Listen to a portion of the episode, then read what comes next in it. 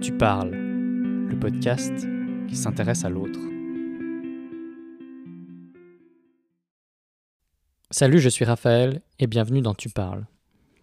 Alors aujourd'hui, on s'est intéressé à une thématique euh, universelle finalement, c'est la solitude. On est parti de, cette thématique pour discuter. Alors vous verrez, euh, c'est parti dans plein d'autres sujets. C'est ça que j'aime avec Tu parles, c'est le fait de Ok, on part d'une thématique, mais finalement, on va toucher plein d'autres choses qui sont liées ou pas, ou sur lesquelles on, déborde. Aujourd'hui, je suis accompagné de Nikita et de Noémie. Noémie, vous l'aviez entendu dans le précédent Tu parles sur l'hypersensibilité. Et là, j'accueille aussi Nikita qui se présentera et qui est un peu euh, instigatrice ou disons euh, la personne qui a amené la, thématique de, la solitude. Alors vous allez entendre, c'est super intéressant, on va parler pendant un, assez long moment de, cette solitude, ce que ça représente, les aspects négatifs, les aspects positifs, ce que ça apporte, euh, ce que c'est comme besoin, mais aussi ce que ça peut engendrer. Et ensuite, euh, on abordera d'autres thématiques, on a un peu débordé à quelques moments euh, sur l'anxiété, l'anxiété mentale, qu'est-ce que c'est l'anxiété, qu'est-ce que c'est l'anxiété quand on est seul, comment ça se présente, comment on traite ça? Et finalement, alors euh, pour des raisons euh, obscures, euh, mais peut-être liées à, l'anxiété, et certainement liées à l'anxiété, on est arrivé sur la thématique des études. Alors je tiens à préciser que c'est les études en Suisse.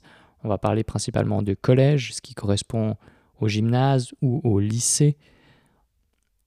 Et donc voilà, c'est un peu ce qui est très intéressant avec cette discussion entre, entre nous trois, entre Nikita, Noémie et moi, c'est que ben voilà, on est parti de cette thématique de la solitude qui tenait à cœur à Nikita. Et petit à petit, ben on, s'est orienté sur d'autres chemins euh, sur l'anxiété. Alors, euh, la solitude peut engendrer l'anxiété, et l'anxiété, ensuite, elle peut engendrer euh, une discussion sur le système scolaire ou les études supérieures, parce que ben, ça peut provoquer du stress, voire de l'anxiété. Donc c'est ça que j'aime beaucoup dans Tu parles, c'est le fait que, que tout soit lié, qu'on parte de quelque chose pour aller ailleurs et qu'on utilise tout ça pour découvrir quelqu'un. Et sur ces bonnes paroles, je vous laisse euh, avec le podcast et cette discussion entre Nikita, Noémie et moi. Tu parles, le podcast qui s'intéresse à l'autre. Salut Nikita. Bonjour. Salut Noémie. Salut. Ça va? Ça va et toi? Ouais, ouais, trop bien. Euh, bah, bienvenue. Merci beaucoup. Merci. Euh, peut-être comme la fois précédente, vu que Noémie, t'étais déjà là la fois précédente, tu, tu connais un peu le système. Peut-être on va commencer par se présenter. Peut-être Nikita d'abord, vu que tu es nouvelle autour de la table. Ouais. Euh, qu'est-ce que tu veux que je te dise? Ce que tu as envie de dire. Je... Ben, c'est moi, Nikita. J'ai 20 ans et, et c'est pas très intéressant, mais je viens de la campagne et, et je rencontre pour la première fois aujourd'hui, euh, je vous rencontre pour la première fois aujourd'hui, vous deux. et ça me fait plaisir de vous rencontrer. Et euh, j'ai hâte de voir ce que ça va donner. Direct des, des conversations intenses, euh, première rencontre, tu vois. C'est clair. Et toi, Noémie? Bon, les gens t'ont déjà entendu. Exactement. Donc, moi, je m'appelle Noémie. Je suis un tout petit peu plus âgée que Nikita. J'ai 22 ans. Et puis, en deux mots, vraiment, je suis étudiante en formation pour devenir enseignante. Et puis, puis je suis très contente aussi d'être là autour de cette table pour, pour parler de, d'un sujet assez profond quand même. Toujours. Toujours. Presque. Et puis voilà, je me réjouis aussi de voir, enfin de, de, découvrir vos avis et de voir ce que ça va donner, de parler de ça. Et moi, euh, vous connaissez, mais du coup, je remarque que je commence à être vieux. J'ai bientôt 26 ans. Aïe mais euh, ouais, je me réjouis aussi euh, de ce thème de la solitude. Alors, en préparant un peu ce, podcast, je me suis déjà posé la question quelle était notre vision de la solitude? Parce que je pense par exemple que moi j'ai une vision assez mm, différente, enfin pas forcément, mais euh, en tout cas une définition à laquelle on pense pas forcément. Je pense que ce serait hyper cool si vous donniez votre définition vite fait. Hein, c'est pas besoin d'être une définition dictionnaire de, de ce qu'est la solitude pour vous ce que ça peut représenter, mais euh, plutôt une définition large, disons. Tu veux que je commence? Ben, va- vas-y, vas-y. Euh, Alors, je- je- j'improvise sur le moment parce que j'ai pas du tout réfléchi à cette question. Mais Il faut improviser sur le moment. c'est ce qui va se passer tout le long. Euh, pour moi, je pense que je le vis. La solitude, je la vis en tout cas pour le moment de manière plutôt négative. Et, euh, et c'est un sentiment vraiment très négatif pour moi, mais je sais que ça peut ne pas l'être. Et du coup, je suis en train de. Enfin, je suis en pleine introspection pour essayer de vivre mieux cette solitude et être euh, comblée, heureuse toute seule. Euh, du coup, pour moi, la solitude, dans tous les cas, je la vois comme quelque chose de négatif. Et puis, je dirais que c'est un sentiment vraiment de... Oh, mais c'est horrible ce que je veux dire, mais c'est vraiment un sentiment de tristesse intense, Mhm. d'être seul. Parce que je pars du principe que si on est seul, c'est qu'il y a quelque chose qui va pas en soi ou avec les autres. Et du coup, je vois vraiment ça comme... euh, comme quelque chose de négatif. Parce que la solitude, je vais, je vais vraiment la ressentir sur euh, le long terme. Pour moi, la solitude, c'est quelque chose de long, qui dure dans le temps. Parce que sinon, c'est juste être seul à un moment donné. Du coup, Bah, oui, mais la solitude, enfin vraiment, pour moi, la solitude, c'est sur le long terme. Je vais pas, si je suis seule, tout d'un coup, euh, une soirée ou euh, même sur trois jours que je suis seule dans mon appartement, je vais pas appeler ça de la solitude. C'est vraiment... mhm. La solitude, pour moi, c'est un sentiment qui est vraiment profond, interne, puis qui, qui dure longtemps. Ouais, c'est la première connotation que j'ai eue aussi, en me disant, euh, ouais, mais solitude, il y a vraiment une forme de quelque chose sur la durée, de Mhm. d'hyper négatif. Puis après, j'ai réfléchi pour moi, et puis euh, je me suis dit, euh, mais en fait, moi, j'ai un besoin de solitude. Ça veut dire que j'ai besoin, ça, ça dépend ce que tu définis par longue durée, enfin long terme, je pense que c'est plutôt euh, en semaine ou en mois que tu mesures. Ouais, je dirais oui. Bah, moi, j'ai des moments, peut-être un jour, où j'ai besoin d'être seul et de voir personne. Et je qualifie ça quand même d'un besoin de solitude. Pour moi, être solitude, c'est être seul. Physiquement et mentalement, d'ailleurs. Non, mais du coup, pour moi, solitude, enfin, tu vois, si tu te retrouves euh, un soir tout seul parce que tu as été euh, une journée entouré de monde, je vais pas appeler ça de la solitude. Enfin, en, en soi, non, mhm. c'est un. Ouais. Je pense que dans le français, en français, tu dois appeler ça de la solitude, puisque finalement, la solitude, c'est le fait d'être seul. mais personnellement, pour moi, la solitude, c'est vraiment quelque chose qui, qui va durer. Et c'est un état d'esprit, en fait. être dans la solitude, c'est c'est avoir une certaine pensée, en fait, négative. Quelle pensée négative? Ben, je sais pas, se, se- se sentir seul ou se sentir. euh, des- peut-être pas différent, c'est peut-être pas le mot que je veux dire, mais c'est vraiment, même si tu es entouré de, de- de personnes, même si tu es au milieu d'une foule de personnes, quand tu ressens de la solitude, c'est que tu te sens seul malgré tout l'environnement qu'il y a autour de Mhm. toi, malgré tout le contexte. C'est pour ça que je disais, solitude, euh, c'est aussi un point de vue mental. Genre, tu peux Mhm. être entouré de plein de monde physique, mais te sentir seul. Mhm. Ou au contraire, être très peu entouré, mais ne pas te sentir seul. Du coup, ouais, si je devais revenir à cette définition, pour moi, la solitude, c'est vraiment un état d'esprit, c'est la solitude mentale. Enfin, moi, je la vois comme ça. C'est pas le fait d'être seul euh, Oui. physiquement à un De toute façon, c'est pas ce qu'on va Mhm. traiter parce que ça Mhm. nous arrive à tous d'être Ouais. seul. Euh, encore le besoin d'être seul, c'est c'est peut-être autre chose, mais. Ok, et du coup, cette, cette solitude, euh, vu qu'elle a souvent une connotation négative, bah en quoi c'est négatif pour vous? Enfin, ça amène quoi de négatif, du coup, le fait d'être seul, soit physiquement, soit mentalement? Moi, je dirais que c'est. En fait, ça a une connotation négative pour moi parce que j'ai l'impression que tout ce que je vis et tout ce que je fais, quand je le fais à plusieurs, c'est tout le temps mieux que quand je le fais seul. Et du coup, je trouve que c'est négatif encore pour le moment parce que j'ai l'impression que vivre, enfin, vivre des choses seul, oui, ça peut être cool, mais c'est toujours moins cool que quand je le vis avec quelqu'un. Mhm. Je sais pas si c'est clair.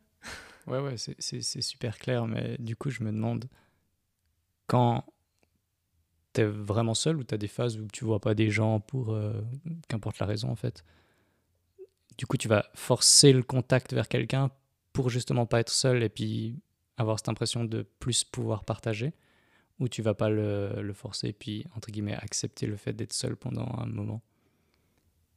Je pense que ben, de toute façon ça m'arrive. Enfin, je suis une personne assez sociable donc ça m'arrive très très régulièrement de faire la plupart des choses que je fais avec des gens. Mhm.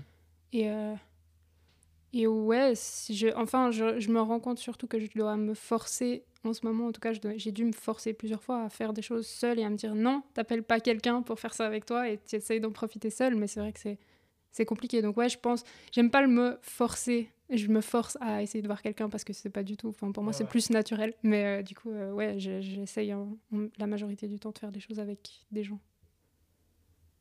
Et du coup, qu'est-ce que tu as dû ou voulu, ça dépend, faire euh, seul récemment?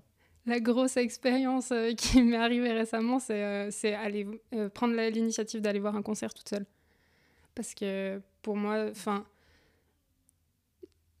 c'était impensable pour moi d'aller euh, voir un concert, euh, de- de- d'acheter un billet, juste un seul, et d'aller voir, un- voir un concert toute seule. Parce que pour moi, c'était tout le temps même euh, des petits festivals ou des choses comme ça. L'été, souvent, je disais, ben, ah, je peux pas y aller parce que j'ai personne avec qui y aller. Et genre, je me suis, quand je me suis rendu compte de ça et que j'ai pris conscience de ça, j'étais là, mais, mais en fait, non, si j'ai envie d'aller voir un groupe seul, je peux aller le voir seul. Puis en plus, c'est beaucoup plus simple parce que j'ai pas besoin de trouver quelqu'un qui aime aussi ce groupe-là, qui. Qui enfin, ouais. Ce qui a est souvent très très très compliqué. Effectivement. Et, euh, et ouais, je me suis dit. Et puis, enfin, au moment. J'ai vraiment fait ça sur un coup de tête. Genre, j'étais chez moi un soir à genre 1h du matin et j'ai vu passait, que ce groupe-là passait en concert euh, à, à Bulle. Et euh, je me suis dit. Enfin, j'ai trop envie d'aller les voir. Et pourquoi pas y aller seule. Et j'ai acheté ce- ce billet seul. Enfin, c'était vraiment fait sur un coup de tête et une, une espèce de réalisation en genre 30 secondes de ah mais bah, bah, bah en fait c'est bon j'y vais. J'ai fait ça toute seule et j'ai été hyper contente de pouvoir faire ça toute seule et de vivre ça toute seule aussi. Du coup, c'était bien. du coup c'était positif ouais. C'était très positif ouais. Mais juste avant d'aller à ce concert, du coup, t'as pas regretté d'avoir pris le billet? Enfin, t'as t'as pas eu un moment d'appréhension où t'as réalisé ce que t'as fait, puis du coup, tu t'es dit euh, Ah non, mais vraiment, je vais vraiment y aller seule ou... Enfin, tu vois, un- Ouais. une sorte de regret de ce que t'as fait en mode Non, mais maintenant, je suis plus du tout dans cet état d'esprit-là. Alors, euh, le concert en lui-même, pas. Genre, quand j'étais là-bas, j'étais trop contente parce que ben, c'est une petite salle et du coup, j'étais, je, me- je me suis posée dans un, au milieu, un peu dans un coin, près de la régie et genre, j'étais là, je regardais les gens qu'il y avait et je connaissais deux, trois personnes vite fait. Et du coup, j'aimais bien avoir ce, cette position du regard extérieur, d'être là et d'observer tous les gens qui sont là et, et tout ça. Mais le moment qui a un peu moins bien passé, c'était le avant. Genre, je suis arrivée sur place euh, 45 minutes, une heure avant, en- dans la ville. Ça, c'est ma hantise. Après, tu tournes en rond comme ça, tout seul. Ouais, et je me suis dit, bon, ben, en, en règle générale, si j'avais été voir un concert avec quelqu'un, ben, j'aurais été boire un verre avant. je vais boire un verre toute seule. je connais pas les bars de la ville, je connais rien. Qu'est-ce que je fais?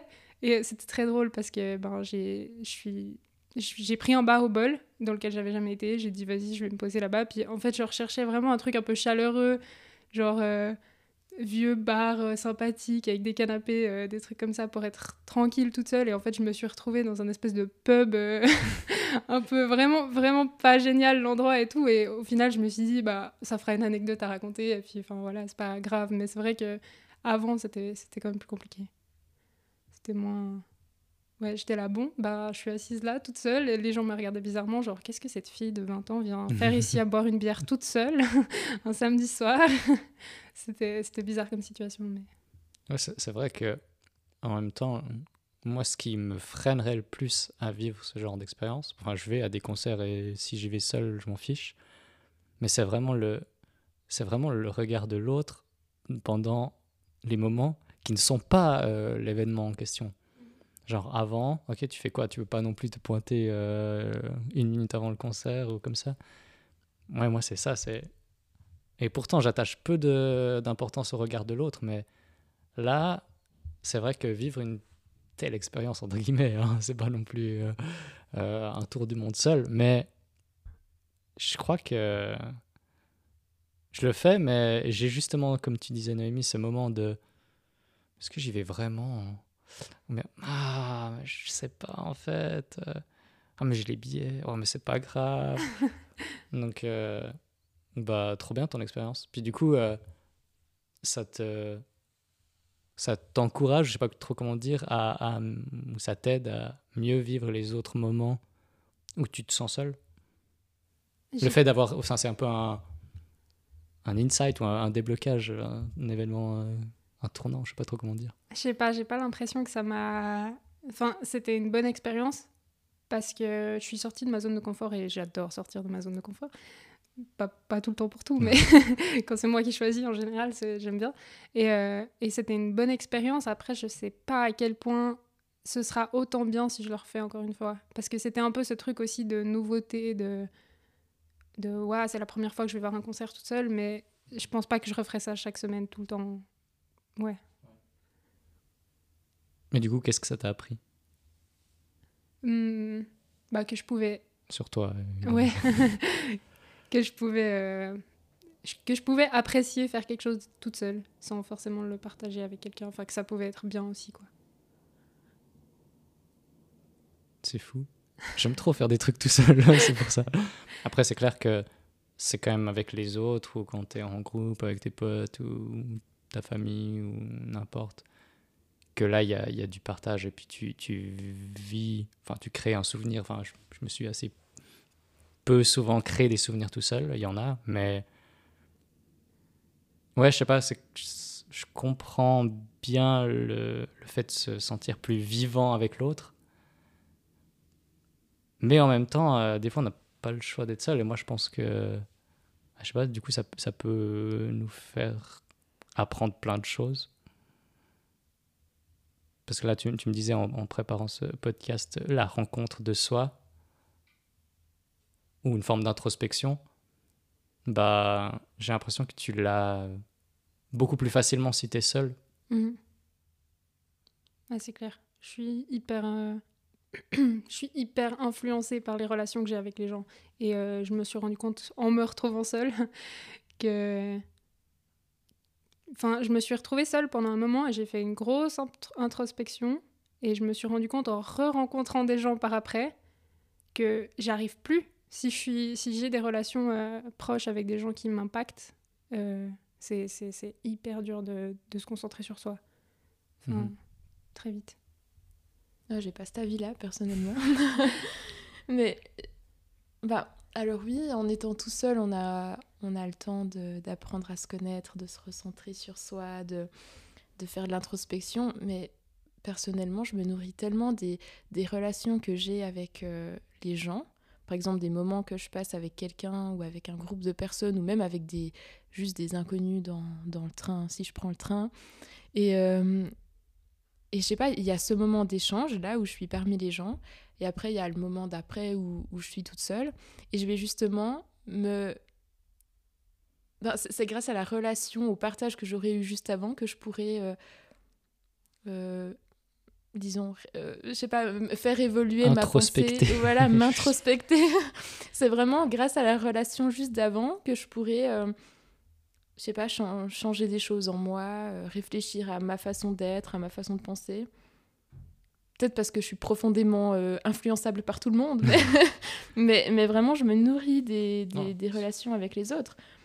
C'est juste humain. C'est l'expérience qui fait que tu peux réfléchir Mhm. aux conséquences de l'expérience. Mais justement, je trouve que du coup, la solitude, dans ce sens-là, sens-là, elle est super négative, puisque du coup, quand tu es seule, bah, j'ai l'impression que j'ai plus de quoi euh, me nourrir, j'ai plus de quoi partager quelque chose avec quelqu'un qui pourra me, me nourrir par la suite et me faire euh, grandir, évoluer. euh. Mais pourtant, être seul, c'est aussi une expérience. Oui, mais, mais t'as rien à partager, il n'y a rien qui va t'inspirer, il y a rien qui va... Mhm. Mais tu peux te recentrer sur toi. Mais j'ai l'impression que quand je me recentre sur moi, bon après du coup c'est peut-être mon défaut et c'est peut-être sur ça que je devrais travailler, mais quand je suis toute seule avec moi-même, je pars dans tous les sens, puis j'ai plutôt des, des idées tellement négatives à me dévaloriser et, et à vraiment que voir euh, ce ce qui va pas en soi dans ma vie, alors que quand je suis avec d'autres gens, justement, ils ils m'ouvrent un peu tous les autres horizons qui sont plutôt positifs et, et, même de discuter avec eux quand j'ai besoin de je sais pas, d'avoir euh, d'un moment d'introspection, justement, le fait de discuter avec eux et puis de, de réfléchir sur moi avec eux, avec la personne ou les personnes avec qui je suis, bah, ça me permet de, de voir tout ce qu'il y a euh, en dehors de mes œillères négatives quand je suis toute seule. Je sais pas si vous avez compris ce que, ce que, ce que je disais, mais... Ça veut dire que quand tu te retrouves seul, tes pensées auront tendance à partir dans tous les sens ou à tourner ou à faire des, des raccourcis qui sont un peu faux. Oui, totalement. Donc ça veut dire que je ne veux pas parler d'anxiété parce que c'est beaucoup plus fort que ça l'anxiété. Non, mais, je pense que oui, tu peux parler d'anxiété. Franchement, oui. J'ai un gros gros problème d'anxiété. Je dirais pas de. Je pense que le terme qui est beaucoup trop gros, c'est dépression. Je, Ah oui, je, oui. je suis quand même pas en dépression. Il y a déprime mais- et dépression, on est bien C'est d'accord. ça. Mais même déprime, Ouais, je dirais fort. pas que c'est une Ouais, ouais. déprime, c'est vraiment de l'anxiété, j'ai de l'angoisse ou de l'anxiété et du coup ça fait que ben c'est à cause de ça, de cette anxiété que pour moi la solitude c'est non, c'est- négatif, non, pas possible. Mhm. Mais est-ce que tu as quand même des moments où tu as besoin d'être seul Tu disais, ok, j'ai une journée chargée où je vois plein de monde le soir, Oui, j'aime j'adore. bien que ce soit calme. Oui, ça j'adore, mais un soir, pas plus. Ok, ouais. Donc, genre, si je te dis, ok, maintenant, euh, pendant une semaine, tu vois personne. Non, pour moi ça, je me dis non mais les deux premiers jours ça va être cool et puis après au bout de trois jours je vais me dire euh, bah, ils sont où les gens quoi? J'ai besoin de parler, juste de raconter ma journée, même un truc débile, même ce que j'ai fait ce matin, j'ai besoin de le raconter à quelqu'un. Et du coup, je trouve qu'en étant seul, c'est ça qui manque. C'est à qui tu vas raconter. euh, je sais pas, tu vas à un concert justement, tu vas voir euh, la personne en face de toi, elle est trop bien habillée. Du coup, à qui tu vas dire oh regarde, je trouve ça trop beau. tu vois, si t'es tout seul, tu te le dis à toi-même et puis puis c'est tout. du coup, ça n'amène rien. Tandis que si t'es avec quelqu'un, tu, tu vas lui dire à ce quelqu'un oh regarde, euh, j'adore euh, la robe de, de la fille qui est en face. Mhm. Et donc, quand tu te retrouves seul, tu remets tout en question. Clairement. Enfin, ça, me fait, ça me fait rire que tu dises ça parce que c'est vraiment genre la position dans laquelle je suis. Enfin, je comprends totalement ce que tu dis et euh, c'est genre justement pour ça que je me suis dit il faut que de ma propre initiative j'apprenne à être seule parce que je me suis dit mais en fait ça veut dire que je dépends de mon entourage. Et le jour où ils sont plus là eh ben je fais comment? Je vais je vais je vais péter un câble quoi. Genre je vais pas réussir Mhm. à, à ré- à vivre toute seule. Et du coup genre c'est ce sentiment de dépendance à l'autre et ce sentiment de dépendance à ouais au monde extérieur ben il m'a il m'a il m'a fait me dire que maintenant il faut que je faut que je- je- j'apprenne à être bien seule pour pas pour plus me sentir dépendante Mais après, je sais pas vraiment si c'est de la dépendance, parce que tu vois, juste le fait d'avoir envie de partager quelque chose avec quelqu'un, enfin, de, de partager dans le sens raconter quelque chose à quelqu'un, est-ce que c'est vraiment être dépendant de cette personne? Je sais pas. C'est le propre de la joie, entre guillemets. Alors, je sais pas si tu décris la, la, la tenue de quelqu'un que t'aimes bien si on est dans de la joie, mais si tu es dans un état de joie, ça peut être un concert, du coup. Le besoin qui découle du senti de l'émotion de la joie, c'est le partage. Ouais, c'est ça. Moi, je le vois plus comme du partage plutôt que de la dépendance. Mais après, je comprends tout à fait la notion de dépendance dans un autre euh, contexte. Si jamais il se passe un truc, est-ce que je vais pouvoir me démerder tout seul? C'est ça. enfin quand je parle de dépendance c'est pour dire plutôt dans le sens euh, que le raconter à quelqu'un d'autre ce soit plus du bonus Mhm. qu'un besoin Ouais, ok, ok, alors là, je vois mieux. Non, mais c'est trop important de raconter des choses à des gens. Ah, mais on, on est bien d'accord que voir des gens, c'est Mhm. euh, c'est vital, hein, c'est un besoin vital, de toute manière, la relation sociale. Mais euh, j'ai l'impression que c'est une dualité parce que il y a des gens qui ont de la peine à être avec d'autres personnes. Tu peux être dans une anxiété sociale ou une phobie sociale. Et il y a des gens qui ont peur d'être seuls. Alors, je sais pas comment on appelle, s'il y a un mot spécifique, euh, mais du coup, euh, ouais. Et, et donc, tu te poses la question de est-ce que tu dépends de l'autre? Enfin, en, en l'occurrence, de tes proches. ben je me sentais en tout cas je me sentais dépendante enfin il y a un moment donné où je me suis sentie dépendante ouais Mhm. Parce que en fait, ça, me- ça poussait aussi à ce que je m'accroche aux gens, genre beaucoup, parce que j'avais peur d'être seule et j'avais peur qu'ils partent et, d'avoir plus rien à raconter à personne et tout ça. Et euh, je pense... Enfin ouais, je, me suis sentie dépendante et je me suis sentie aussi genre dans... mal à l'aise avec le fait de me retrouver seule parce que je me suis dit... Enfin, j'avais peur de. J'ai toujours euh, des fois, mais j'ai peur de me d'être seule face à moi-même parce que justement, bah, les, les, les, les mauvaises. euh, Enfin, je pense à plein de trucs euh, négatifs, je me remets en question, tout d'un coup, je suis face à moi-même. Ah, Enfin, c'est flippant, quoi. C'est hyper Mhm. flippant, je trouve. Et, euh, Et en fait, je me suis dit, ouais, je suis un peu dans l'évitement de ça et je suis en train de repousser, dans le déni de, de, de, la rencontre avec moi-même et je suis en train de repousser ça et c'est pas forcément bon. Et du coup, je me suis dit, mais est-ce que au lieu de le subir un jour parce que je me retrouve seule, est-ce que je ferais pas de, de moi-même, je prendrais pas l'initiative d'essayer de, de ouais, d'être seule et du coup d'aller à la rencontre de moi Du coup, tu es un peu en train de, si je comprends bien, de construire une espèce de cocon protecteur si jamais si jamais euh, il y a de l'abandon dans, dans l'air. Euh, et tu as utilisé le mot déni que j'ai failli utiliser avant en te quand tu disais, euh, Noémie, que, que t'aimais pas être seul en fait. Est-ce que tu es dans l'évitement de quelque chose? Enfin, vous, du coup? Que c'est assez intéressant, Nikita, parce que toi, tu, tu parles aussi, tu parles au passé en fait. Ouais, euh, à moitié. Hein. c'est vrai que je, je me rends compte aussi maintenant, mais non, je, ne suis pas sortie de ça encore. Mais pour, pourtant, du coup, si tu, si tu, parles au passé, c'est que quand même ta tête est un peu euh, sortie de ça. Je suis en train d'avancer euh, en, plein, en plein dedans, donc je parle au passé avant la prise de conscience surtout. Et donc, le déni, le déni de, ou la peur d'être seul qui pourrait engendrer quelque chose, est-ce que ça veut dire que ah, j'évite d'être seul parce que quand je suis seul, mes pensées vont dans tous les sens et j'assume pas ces pensées? Ou est-ce que c'est autre chose? Ou est-ce que c'est plus léger, entre guillemets? Enfin, Est-ce qu'il y a vraiment un truc sur lequel travailler? Ah Oui, dans mon cas, il y, a, clairement un truc sur lequel travailler. Je pense que c'est mon anxiété. Euh. Ah oui, non. non je sais pas comment appeler l'anxiété quand tu es seul. c'est anxiété tout court, je crois. Oui, c'est ça, c'est bah, c'est souvent là que. De manière générale, mais surtout, hein, mais oui. Mais du, coup, parce que l'anxiété, elle arrive pas. Enfin, les personnes anxieuses, l'anxiété, elle arrive pas à chaque fois qu'elles sont seules. Ça peut arriver. Souvent, l'élément déclencheur, c'est les pensées qui vont dans tous les sens, ça tourne, ça tourne, puis après, ça engendre d'autres choses. Mais. Ouais, mais tu vois, par exemple, si, je reprends l'exemple du concert et que je me mets à ta place, en vivant toute seule dans mon appartement où je sais que je suis seule le soir, le matin, à tout moment de la journée, bah, je prendrais pas l'initiative d'aller voir un concert toute seule parce que vraiment ça, ça ferait que, que vraiment je suis toute seule chez moi, je vais au concert toute seule, je reviens, je suis toujours toute seule et j'ai personne à qui raconter la chose. Du coup, quand je sais que je suis toute seule sur un long moment, là je vais ressentir de l'anxiété, tu vois, ça va. Mhm. C'est pas un truc qui se passe qui peut déclencher. Non, justement, c'est vraiment quand je suis toute seule pendant un long moment.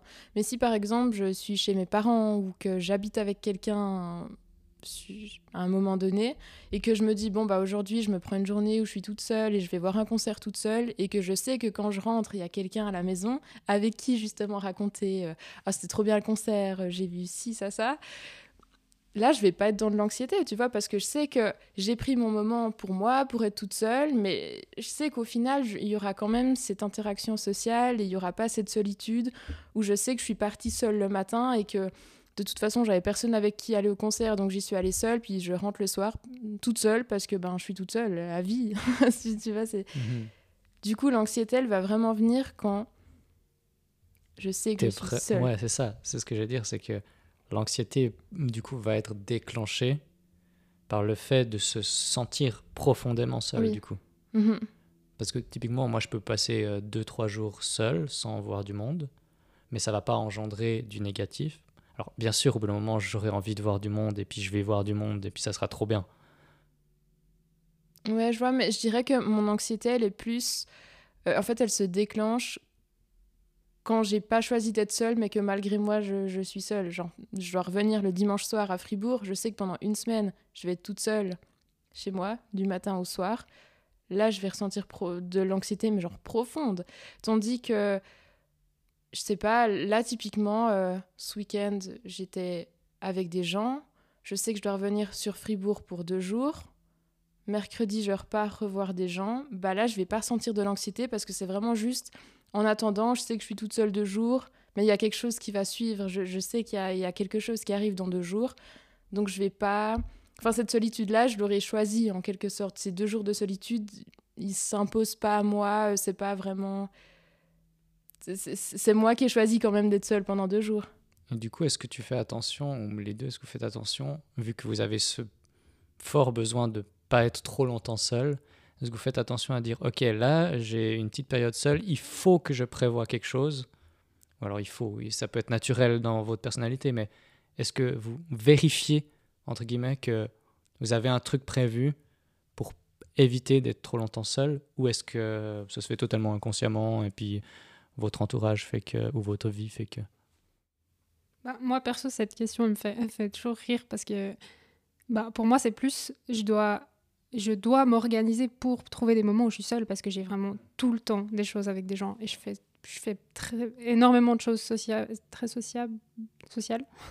Et, euh, et ouais, du coup, c'est plus euh, si j'ai envie d'être seule pendant une journée, euh, ça va être une grosse organisation, quoi. Mais du coup, ça te convient bien? Ouais, moi, ça me convient mieux comme ça, ouais. Ça, c'est clair. Enfin, c'est aussi moi qui ai amené au fait que ma vie, elle soit comme ça, je pense. Ouais, bien sûr. Bah, moi, dans le contexte dans lequel je suis actuellement, c'est-à-dire euh, être en études ici à Fribourg, du coup avoir un appartement à moi, mais quand même avoir euh, chez mes parents au cas où, je vais tout faire en général pour... euh, Enfin, si je sais que par exemple, pendant une semaine, j'ai pas trop de cours et je peux, et je peux rester, je pourrais rester à la maison, ben, je vais organiser ma vie pour être chez mes parents pendant cette semaine-là, pour ne pas être toute seule ici à Fribourg. Du coup, je pense que je sais pas si vraiment si c'est inconscient ou conscient, je saurais pas dire, mais je vais tout faire en général pour euh, pas pour ne pas être seule chez moi parce que je trouve ça vraiment nul d'être toute seule chez moi ici à Fribourg. Donc euh, Et, et du coup, quand, tu es seul, tu, c'est, tu trouves ça nul, mais pourquoi? Parce que tu sais pas quoi faire? Ah oui, clairement, je sais pas quoi faire. Donc c'est une forme d'ennui. Enfin, Oui. et du coup, tu fais rien et donc tu réfléchis beaucoup Mhm. et blablabla. Mhm. Ok. Euh, donc, cette disons, là, il faut peut-être qu'on s'oriente dans la solitude imposée négative. On pourra parler des éléments positifs parce qu'il y en a aussi, même dans ce que tu m'as décrit. Mais du coup, quand vous êtes seul, euh, si je reprends ce, que tu m'as dit, Nikita, c'est que il, peut y avoir une peur d'être oublié? Mhm. Enfin, je, Euh. je veux dire, il, il peut y avoir, ça c'est sûr et certain, une peur d'être oublié. Enfin, c'est une peur, c'est légitime. Mais euh, est-ce qu'elle se présente réellement? Genre, est-ce que vraiment votre entourage va vous oublier si vous êtes seul? Quand j'ai parlé de peur d'être oublié, je parlais pas forcément dans ce- de, en rapport Ah. avec la solitude. Je parlais Du plus euh, en, en général, dans la vie, dans ma vie, dans la remise en question personnelle aussi. ça. Mhm. Mais, Mais si c'est- t'es avec des gens, Voilà. tu peux pas être oublié, non? Oui? Ah ouais, c'est intéressant. tu peux. Ah, je sais pas. C'est pas grave. c'est encore mieux si on sait pas. Mais après, est-ce que euh, la peur d'être oublié, c'est pas plutôt genre euh, après ta mort, le fait que. Ah Après, c'est super profond hein, parce que après l'amour, enfin voilà, est-ce qu'on pense vraiment à ça? Mais moi, en lisant La peur d'être oublié, je me dis plutôt, euh, ok, si je meurs demain, à qui je vais manquer Et du coup, Mhm. Quelle trace je laisse? C'est ça, quelle trace tu laisses? Puis, vu que t'auras été seule, je sais pas, dans le cas d'une rupture, tu vois, genre. euh, ben, si t'as un copain, bah, tu, tu te dis, bon, je, je vais manquer à mon copain, j'espère, si je meurs demain. Mais du coup, Oh. si je meurs demain et que j'ai pas de copain et que j'ai pas forcément de groupe d'amis, bah, à qui je vais manquer finalement? Ok. Et du coup, c'est important. C'est de ça, tu.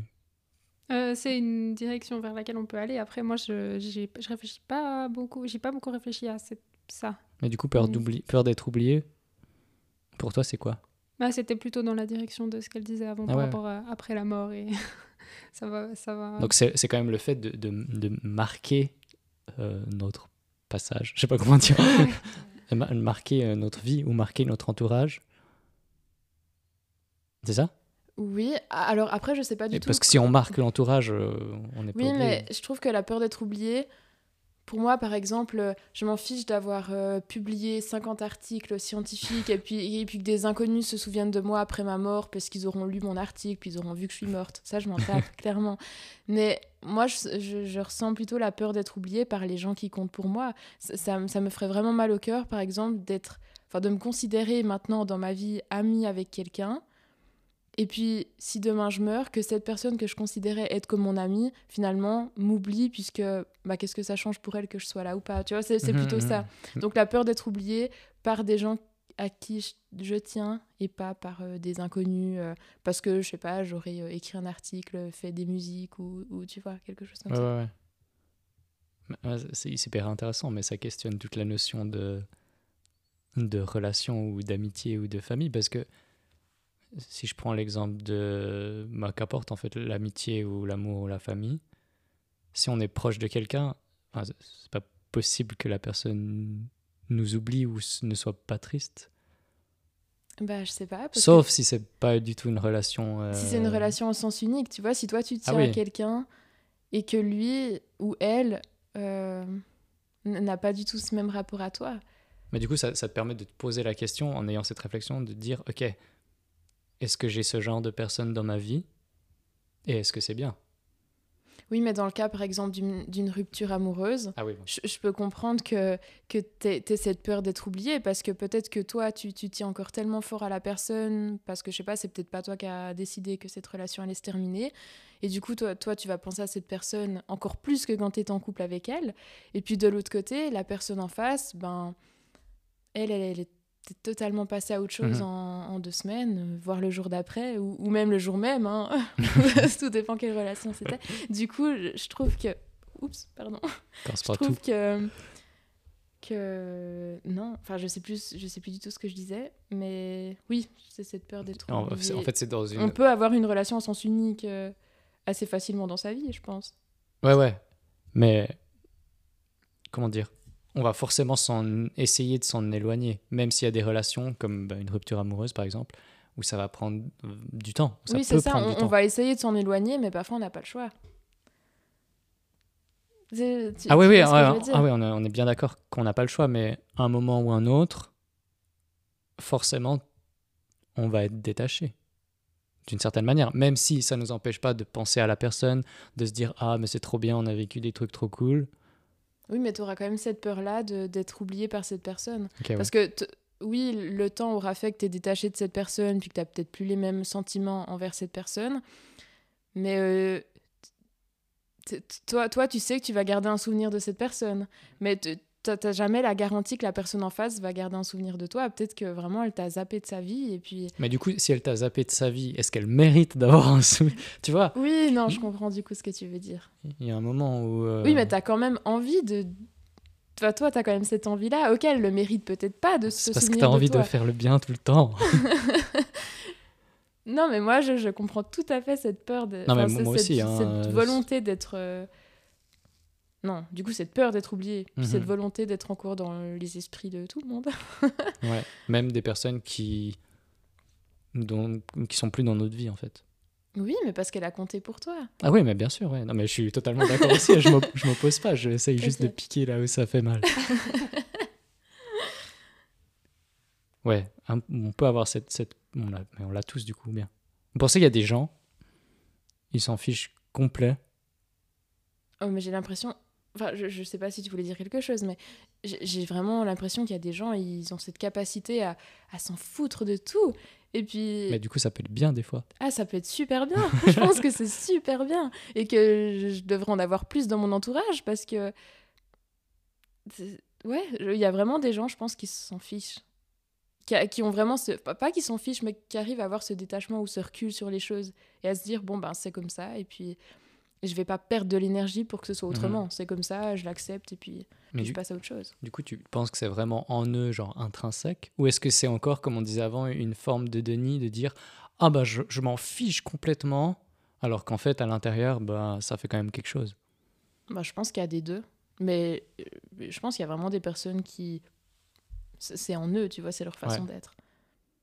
Moi, je pense que c'est une sorte de, c'est une sorte de protection aussi, parce que j'arrive, enfin, j'ai beaucoup de peine à imaginer qu'une personne elle puisse s'ouvrir et se montrer entièrement à une autre personne et avoir une vraie relation sincère avec une autre personne sans être impactée par cette relation-là et sans que, enfin, de toute façon, pour moi, si on s'en fiche un peu de- des relations qu'on a avec, euh, avec les gens qu'on a autour de nous, c'est que ces relations elles sont aussi moins fortes, je pense. Ouais, c'est ça.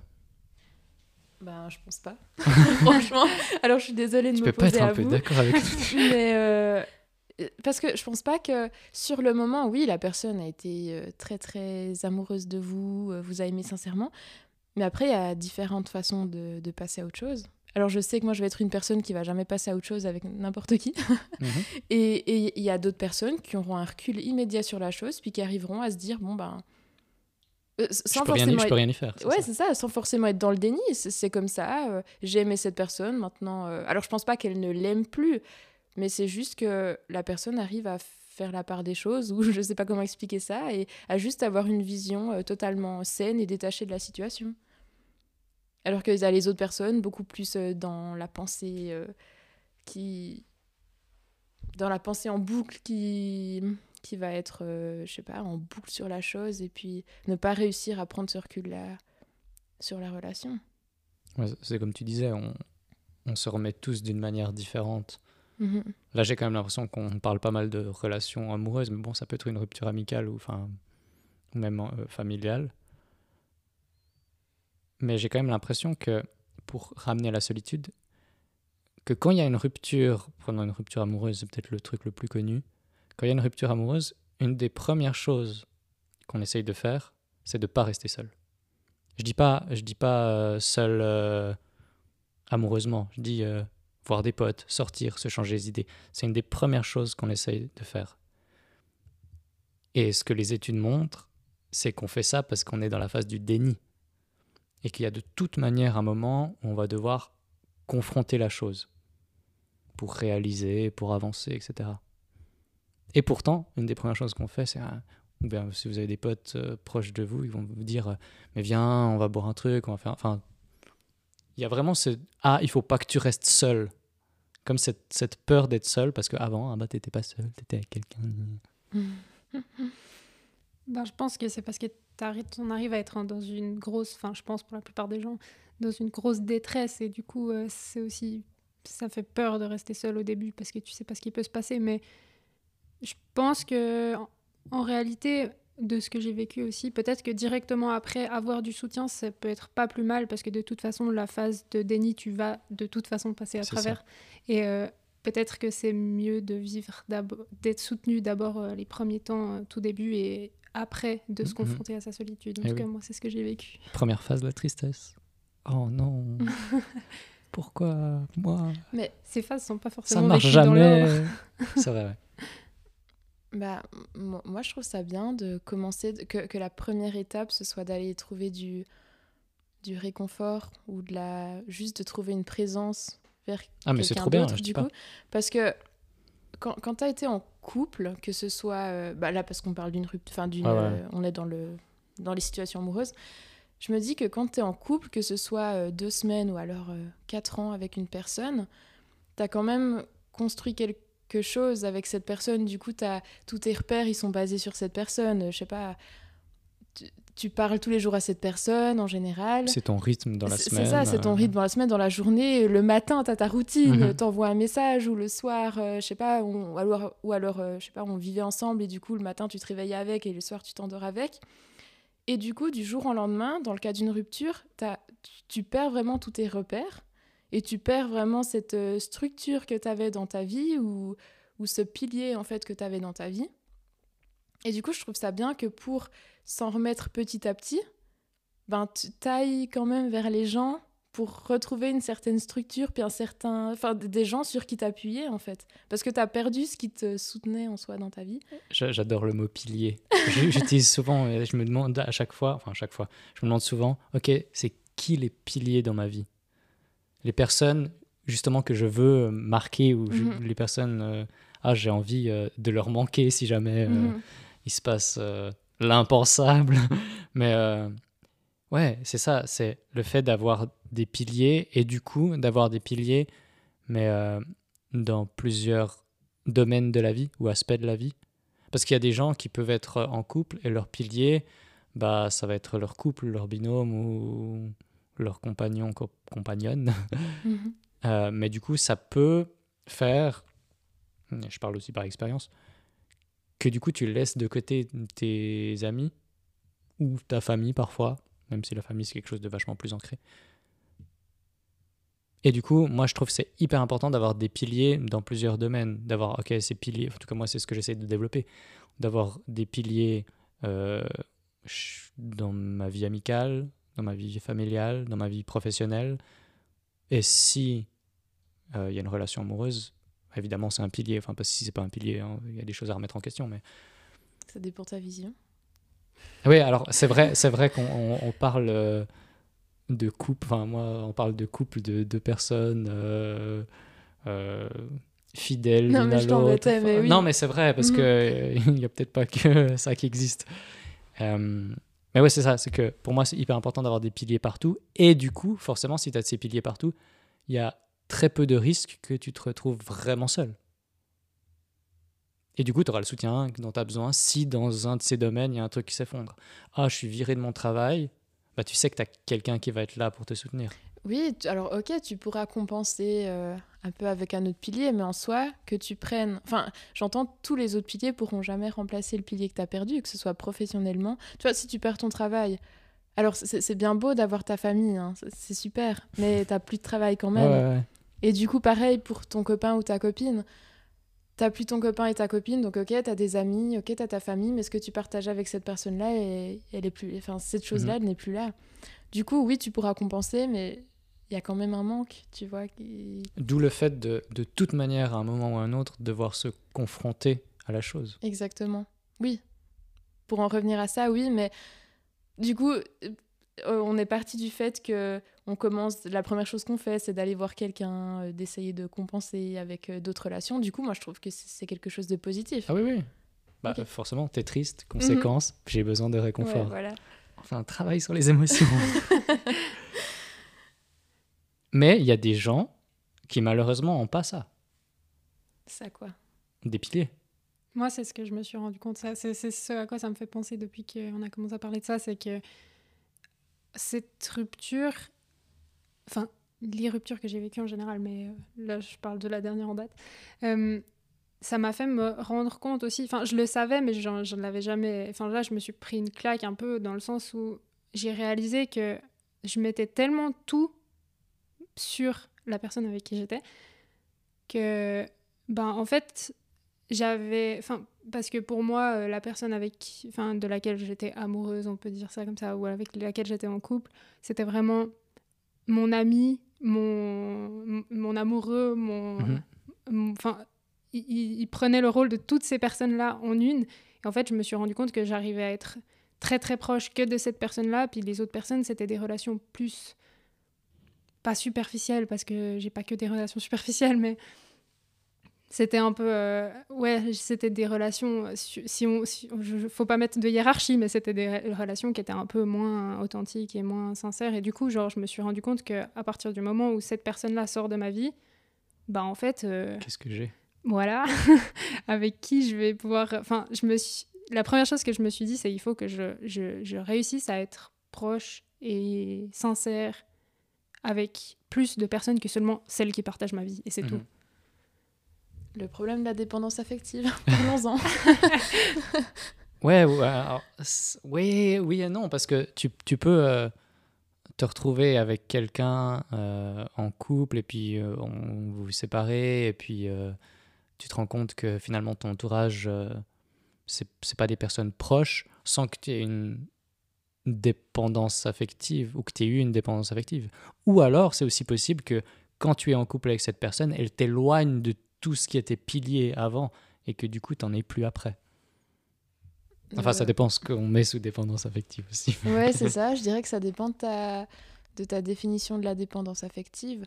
Mais alors, je remets pas du tout en question ce que tu as dit parce que j'ai, je fais pareil. Si jamais, euh, dans toutes les relations que j'ai eues et que j'ai, je fais exactement la même chose.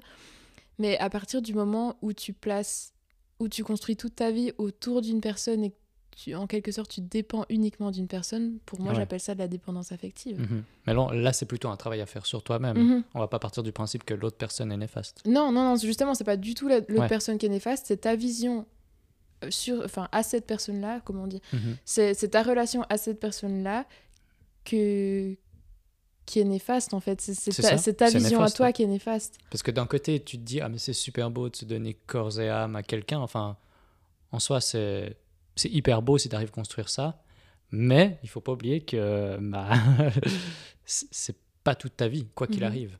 Ouais. Et du coup, moi j'appelle ça de la dépendance affective. Ok. Je sais pas si toi tu t'estimes que c'était de Donc- la dépendance affective. Je sais pas si. En fait, j'ai- j'ai- j'aime pas euh, poser un, un, un Étiquette. mot, une étiquette sur ça parce que je sais pas si c'est vraiment ça ou pas et je veux pas. euh, Enfin voilà. Mais on va pas se mentir qu'après après cette rupture ou après la plupart des ruptures que j'ai vécues, c'était le- les premières choses que j'ai tapées sur YouTube euh, pour chercher des vidéos de développement personnel pour réussir à sortir de ça, c'est dépendance affective, comment sortir de ça quoi. Ouais. Donc je pense que ça, ouais, ça peut avoir un lien, mais je veux pas mettre cette étiquette là non plus. Mhm. Je crois que j'étais là-dedans une fois. Dans la dépendance affective, où j'essayais de, de, de tout donner pour la relation. Et progressivement, je me suis éloigné de mes amis, enfin de mes autres piliers, je vais dire ça comme ça. Parce que j'ai l'impression que dépendance affective, c'est justement quand tu qu'un seul pilier. Oui. Et du coup, c'est pas forcément amoureux, mais. Non, non, exactement. Ouais. Ouais. Et du coup, je, me- je me suis rendu compte que cette relation m'éloignait de mes autres piliers. Euh, bon, alors, en l'occurrence, c'était pas que ma faute, mais bon, bref. Mhm. Donc, je sais pas si j'étais dans de la dépendance affective ou pas. Mais oui, je pense en partie. Je nourrissais tellement cette relation sans nourrir les autres qu'au final, euh, quand ça a cassé, en plus, c'est moi qui ai cassé, donc super. Il est totalement Mais- sado, le gars. non, non, mais j'ai justement cassé parce que je me rendais compte que je m'éloignais des autres Ah, ok.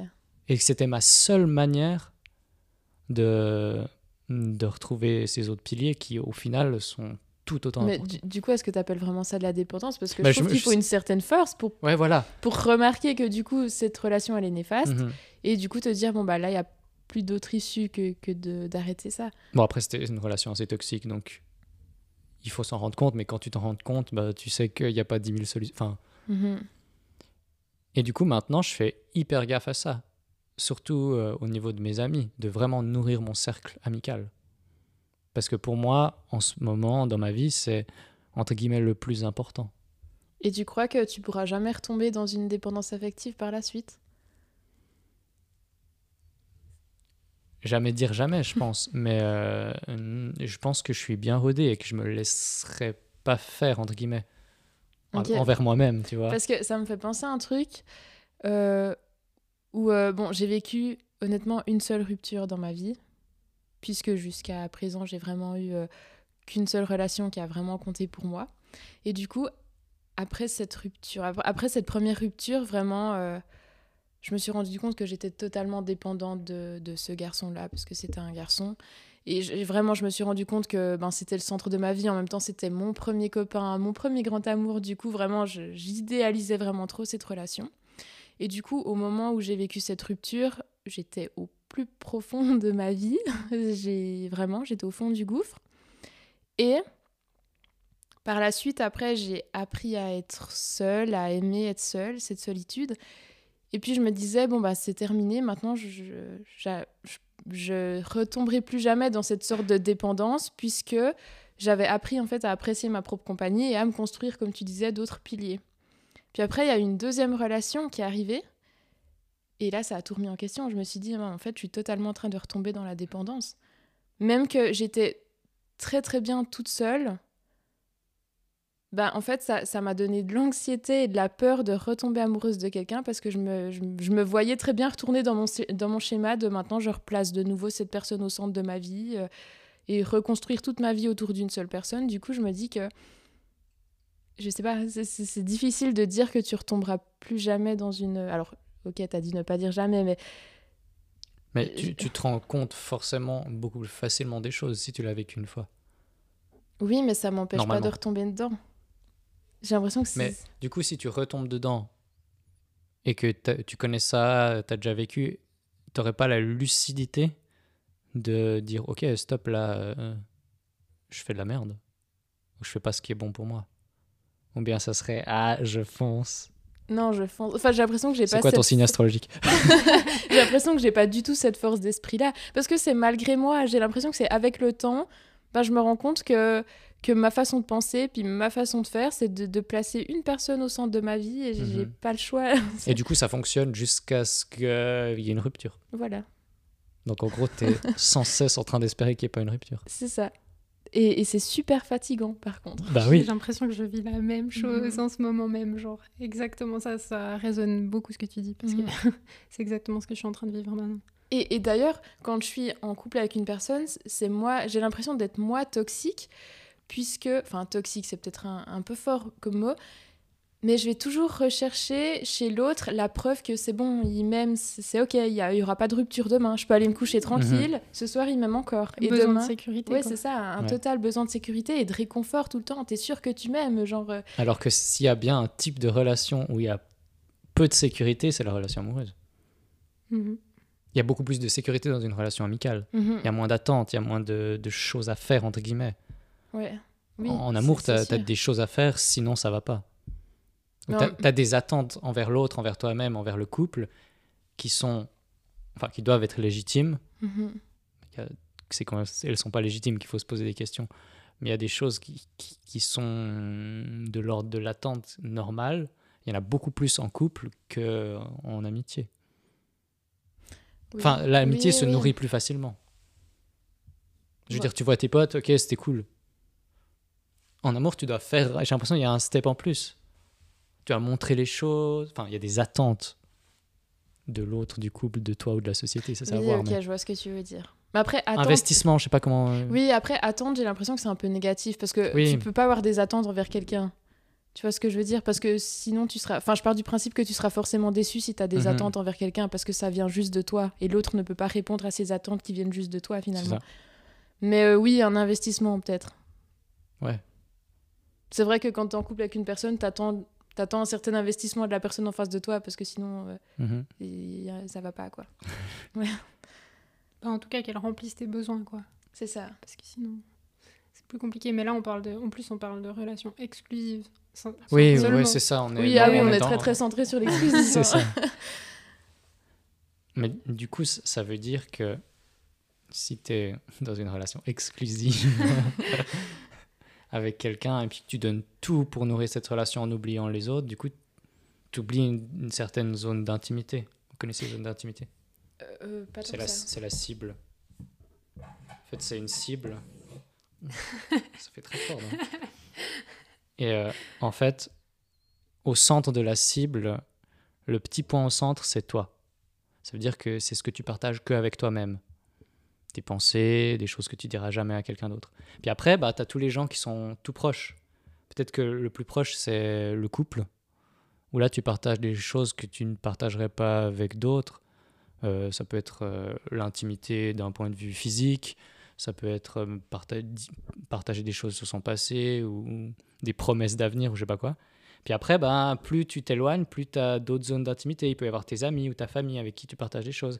Ensuite, il y a les connaissances, puis ensuite, il y a les autres personnes. Ça peut être tes collègues ou euh, ton médecin ou ta coiffeuse ou je sais pas, tu vois. Avec tous ces gens, tu vas partager des choses. Mais du coup, celles qui seront tout proches de ta, la zone au centre, donc toi-même, c'est de celles-là dont tu peux potentiellement dépendre, c'est celles-là qui vont être les piliers. Et si tout près de ta zone personnelle, donc au centre, il n'y a que une personne et les autres sont largués loin, bah quand cette personne est plus là, bah tu te retrouves seul avec toi-même parce que les autres sont très loin et puis tu n'as pas de relation avec. Et du coup, tu es confronté à toi-même et c'est là que solitude a, je pense, beaucoup, machin. Mhm. Je sais pas qui a fait cette théorie, il faudrait que je retrouve. Mais c'est dans Big Bang Theory, c'est une bonne série. Mais après, j'ai l'impression que certaines personnes n'ont pas le choix que d'avoir que une personne dans leur zone d'intimité. Enfin, je prends mon exemple où je me dis, j'adorerais aussi avoir des, amis tout près de moi, mais j'ai jamais eu l'occasion d'avoir de, développer une amitié aussi forte avec quelqu'un. Enfin, de, de développer la même relation avec quelqu'un que la relation que j'ai développée euh, avec mes, cop enfin, mes copains. euh, Alors ça Avec sera, mes relations, ça sera de toute euh, manière pas pareil. Enfin, en Oui, général, c'est pour ça que je dis en général, le couple est quand même plus proche. de la même intensité, pas, pas pareil, mais tu vois ce que je veux dire Enfin, une relation aussi forte. Mhm. Ouais. Du coup, j'ai l'impression que j'ai jamais eu cette occasion-là, donc en soi, c'est pas de ma faute. J'y j'y peux rien. Ouais, ouais. Du Après- coup, dans ce cas-là, comment tu fais? C'est quoi ta question? Là, J'attends une réponse. Non, mais du coup, tu n'as peut-être pas ça dans le cercle amical, mais tu as peut-être dans le cercle familial, dans le sens où, ah, si ça merde en couple, je me retrouve célibataire, je mets des étiquettes, ok Bah, tu sais qu'il y aura quand même quelqu'un pour toi. Tu seras pas en te disant, ok, euh, genre, je suis vraiment seul. Parce que les autres plus loin, c'est euh, ton médecin. C'est pas que le médecin, je pense qu'il est assez proche. hein. C'est c'est, euh, euh, la coiffeuse, c'est des collègues que je croise une fois par semaine. Tu vois, c'est des, des personnes qui sont assez loin du centre. Oui, c'est vrai, Tandis que si tu as quand même quelqu'un pas très loin, je, je veux pas dire que c'est un backup, mais tu es entre guillemets euh, sûr, factuellement, hein, pas mentalement, Mhm. de pas être seul. Oui, ok, mais après. Après, tu peux quand même te sentir seul. oui, c'est ça, chose. t'as tout le côté mental, mais oui, je vois ce que tu veux dire. D'où l'importance de. J'aime trop cette image des piliers. de ne pas en avoir qu'un seul. Parce que là, Mhm. c'est de la dépendance affective. Non? Oui, peut-être. Je sais pas. hein. En tout cas, moi, c'est quelque chose auquel, à laquelle je fais vraiment gaffe. Et je trouve que c'est pas évident quand même de faire vraiment gaffe à ça. Ouais, ouais non, mais. Parce je- que a- après, c'est peut-être ma façon d'être ou la façon d'être de beaucoup de gens, je sais pas. Mais quand j'aime quelqu'un, en général, je vais tout donner à cette Ah, personne. mais oui, oui, bien sûr. Et, et genre sans compter, et j'arriverai pas à me mettre de limite, à me dire non mais bon, euh, abuse pas quand même. Mhm. Non, vraiment, j'arriverai pas. Mais du coup, c'est l'autre qui va te mettre des limites, Euh, ben malheureusement, par oui. expérience. Après, je pense que c'est aussi le vécu qui fait quelque chose. Moi, j'ai eu une adolescence très, très solitaire que je n'ai pas choisie. Donc, c'était pas une solitude positive. Donc, j'ai appris peut-être à construire euh, des piliers pour, encore une fois, moi, me protéger. C'est ma protection à moi. Moi, je trouve que c'est un peu paradoxal parce que en ayant vécu une adolescence très solitaire, t'aurais pu aussi totalement tomber dans cette dépendance où euh, la première fois que, Hmm. que tu te mets en couple avec quelqu'un, tu te dis bon bah ça y est. Bah, c'est l'histoire que je racontais avant. Ah ok. C'était euh, ma première copine, et puis Mhm. c'était super fort, parce que ma première copine, enfin voilà. Oui. Et du coup, j'avais 16 ans, donc je sortais de l'adolescence. Et là, j'avais quand même un cercle d'amis Mhm. assez frais, mais j'avais quand même un cercle d'amis. Et petit à petit, je me suis éloigné de ce cercle. Et depuis, je fais vraiment gaffe à nourrir mes amitiés. Mais t'as quand même dû passer par cette. euh, ouais, bah oui, comme on Ouais. disait avant, on est de toute manière confronté à la chose Mhm. une fois ou l'autre. ok. Tu peux pas te dire, ah, euh, j'évite, euh, machin. C'est comme la solitude, c'est un thème universel. Il y a personne qui ne sera euh, jamais seul dans sa vie. Ouais, Il y a trop de Non, mais négation. il y a, peut-être des gens qui, qui, qui, a- qui verront jamais ça de façon négative de toute leur vie. Mhm. Je pense que c'est quand même vachement rare. Je sais pas. Peut-être. euh, Après, ça, ça dépend encore si on prend tous les domaines ou pas. Genre un moine bouddhiste, il va kiffer être seul toute sa vie. non, je sais pas. Mais techniquement, il a quand même des relations. Oui, mais lui, la solitude, il va jamais la voir négativement. ouais. Non, la mais- solitude, on va tous la vivre, oui, c'est- Ouais. c'est c'est un fait. Mais la vision euh, selon laquelle tu vas la avoir, je sais pas si c'est français ma phrase, ben il y a des gens qui vont peut-être la voir juste positive depuis Mhm. la naissance jusqu'à leur mort. Ouais. Après, ça, c'est une véritable force mentale Ah oui, non, mais bon. de se dire, OK, je suis confronté à un problème. Tranquille. non, c'est clair. Enfin, je sais, je sais pas si c'est une question d'ancrage ou je sais pas quoi, mais de relativiser les choses. Mais moi, j'ai les deux. Parce que des fois, je me retrouve seul, puis je me dis, oh, putain, enfin. Puis je peux dire ça après une journée avec des gens, hein, pas plus. Ou typiquement, là, une- on a une discussion profonde ou intense. Je suis content qu'après, euh, normalement, je suis un peu seul. Alors que bah, ça n'aura pas duré non plus 6 heures. Et d'un autre côté, des fois, je me retrouve seul, puis je me dis, putain, je suis, je suis, je suis vraiment seul, quoi. Mhm. Alors que profondément en moi, je sais que je le suis pas. Vous voyez ce que je veux dire? Ouais, ouais, je vois. Genre, tu te retrouves seul physiquement, et puis tu te dis, Ah, ça fait longtemps que j'ai pas vu mes potes, euh, je me sens seul. Enfin, il y a une différence entre être seul et se sentir seul. je Mhm. pense. Et là, euh, bah, tu provoques le contact avec l'autre. Mais le problème, c'est pour ceux qui peuvent pas le faire, c'est ça Oui, mais après, il y, a- il y a toute cette solitude mentale aussi. Parce que même si, ok, t'es es seul maintenant, tu te sens seul et tu provoques un contact, si t'as une certaine solitude mentale ou vraiment euh, t'es dans un blues et que ça va pas, même d'être entouré de 50 personnes, ça va pas t'aider. Ouais, ouais, mais entouré, être entouré d'un pilier. Après, il y a des phases où même le pilier va rien pouvoir faire, on est bien d'accord. Oui, Puis encore une fois, ça voudra dire que tu es obligé de, de passer par là. ouais, je sais pas. Mais du, du coup, être seul entraîne l'anxiété. Le thème de l'anxiété est très parlant, du coup, je reviens un peu là-dessus. Oui. Ok. Et du coup, si vous avez déjà vécu de l'anxiété, comment vous faites pour calmer l'anxiété? Parce que l'anxiété va se traduire par euh, une crise d'angoisse. Ah, moi, personnellement, je crois que j'ai jamais vécu de l'anxiété, donc je sais pas. Ou alors Comment peut-être possible que, peut-être que j'en ai vécu et je sais pas ce que c'est vraiment, mais. Je euh, pense que tu saurais. Enfin, je sais Ouais. pas. Je pense que tu donc saurais. je pense pas du coup. Ouais, mais, mais c'est vrai, moi j'ai vécu l'anxiété très récemment. Mm. Enfin, très récemment, pas, euh, pas, pas au jour, ok, d'accord, mais je veux dire. euh, Putain, je vais parler comme un vieux. À 20 ans, j'avais pas vécu l'anxiété. un petit stress. petit, petit stress euh, boule au ventre, quoi. Mais après, euh, tu, tu peux vivre l'anxiété, mais là, c'était vraiment anxiété mentale qui engendrait des... des attaques de panique. Voilà, pas crise d'angoisse, attaque de panique. Euh, C'est- le processus mental qui entraîne un processus physique. ouais. Je dirais que l'anxiété, je pense que je la vis au quotidien. Vraiment. Ah, mais du coup, c'est pas une crise. Non. Une mais crise, c'est vraiment t'as ton cœur qui bat vite, tu peux pas crises. respirer. Je pense que je la vis au quotidien, je la gère plus ou moins certains jours, mais il y a vraiment des jours où là, c'est des grosses crises. Et puis, surtout le soir. Pas tous les soirs, heureusement. Mais du coup, c'est le soir quand t'es seul après avoir vu des gens? Mais pas forcément quand je suis seule. Ça peut même Ouais. arriver quand euh, je suis Mhm. avec des gens. Et. Ouais. Non, je. Et du coup, ce qui se passe, je vérifie juste si c'est un peu comme moi, c'est un processus mental qui s'enclenche? Mais je sens que ça monte, tu vois. Tu... Ouais, ouais, c'est ça, tu sens que ça puis tu arrive. dis oh, oh, oh. Et puis à un moment, et puis tu dois réagir. Ce qui déjà est très bien si t'arrives à réagir. hein. Euh, mais qu'est-ce que tu fais du coup pour euh, réagir puis retourner à un état euh, calme ou une émotion neutre? Bon, déjà, le moment où je sens que ça monte, ça peut durer genre plusieurs jours. hein. Je sens que plusieurs jours, je suis pas bien et je sais que ça va arriver un, un de ces prochains soirs, mais je sais pas quand. Ok. Ou alors un matin, n'importe. hein, Mhm. Vous avez compris l'idée.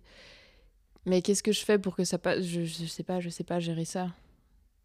Je la vis, je ça non mais vraiment c'est une profonde détresse comme je reprends ton mot détresse vraiment c'est de la détresse psychologique je pense certains soirs. Et du coup, quand t'as une crise, après, il y a que le temps qui, la, Oui qui voilà. fait qu'elle passe. En tout cas actuellement j'ai rien trouvé d'autre Ok. de mieux que le temps. Et est-ce qu'un pilier a la capacité de t'aider dans cette situation? De soulager peut-être mais pas d'aider. Enfin oui, en- soi là, le soulagement c'est de l'aide mais euh, ça va pas m'empêcher d'en refaire une euh, trois jours après quoi. Ok. Mais ça permettrait quand même d'atténuer la crise. Oui en soi oui. Donc voilà, tu sais ce que tu dois faire. Quand... Oui mais c'est pas toujours facile. non, c'est Quand t'es seul le Ouais, soir ouais. chez toi. Ouais, moi, moi j'avais ça, puis j'étais hyper apathique en fait. Je subissais les symptômes. Ça veut dire que j'ai le processus mental qui s'enclenchait. Puis après, chez moi, ça engendrait un processus physique, dans le sens où, ok, je, je réfléchissais, j'avais peur, j'avais peur, je fais un peu d'hypochondrie. Mhm. alors que j'avais rien. Et puis je- profondément, je, je, je savais que je n'avais rien, j'avais rien de grave. Et du coup, forcément, tu es en crise d'angoisse, attaque de panique, ton cœur bat plus vite. Putain, je me disais, mais j'ai un problème au cœur, tu vois.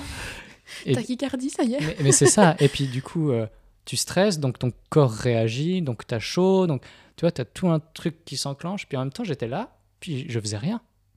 Ouais. Je, je savais pas quoi faire. Alors que tu peux dire, oh, ben, je vais faire de la respiration, euh, je vais faire de la cohérence cardiaque, Enfin, il y a plein de choses qui existent. Mais non, je, je faisais rien. Et une des solutions qui m'a été amenée par euh, ma psy, c'était Ah, mais euh, faut nouer un contact social à ce moment-là. Avec un pilier, j'imagine. Euh, pour aider. Et j'arrivais pas à enclencher le processus, en fait. Je trouve ça un peu nul comme conseil franchement. Moi, je peux comprendre. Ça te fait penser à autre chose. euh, ça peut-être quelqu'un d'hyper calme qui arrive te recentrer. Oui, mais faut avoir Te cette dire, personne euh, hyper calme dans ton Mec, t'es pas en train de faire une crise cardiaque. Oui, mais j'entends peut-être que sur le moment, t'auras personne qui pourra. ouais, bah voilà, moi j'habite seul. Je veux dire, euh, Ouais, je voilà, vais pas taper chez la voisine, euh, lui dire, hey, Il faut que tu m'aides. non, mais oui. Bon, c'est pas nul comme conseil, c'était un peu trop fort comme mot, mais C'était un parmi tant d'autres. hein, Elle m'a amené plein d'autres choses cool. Et après, ce qui m'a permis de, de ne plus en avoir, j'en ai eu très peu euh, pendant vraiment une courte période, genre sur deux mois, après j'ai plus rien eu, c'était juste de me rendre compte des choses, de me dire non mais Raph, t'as rien? Genre, juste avoir la lucidité que t'as pas forcément dans une attaque de panique, de dire mais non mais il y a rien. Et c'est juste mon processus mental qui a guéri mon processus mental.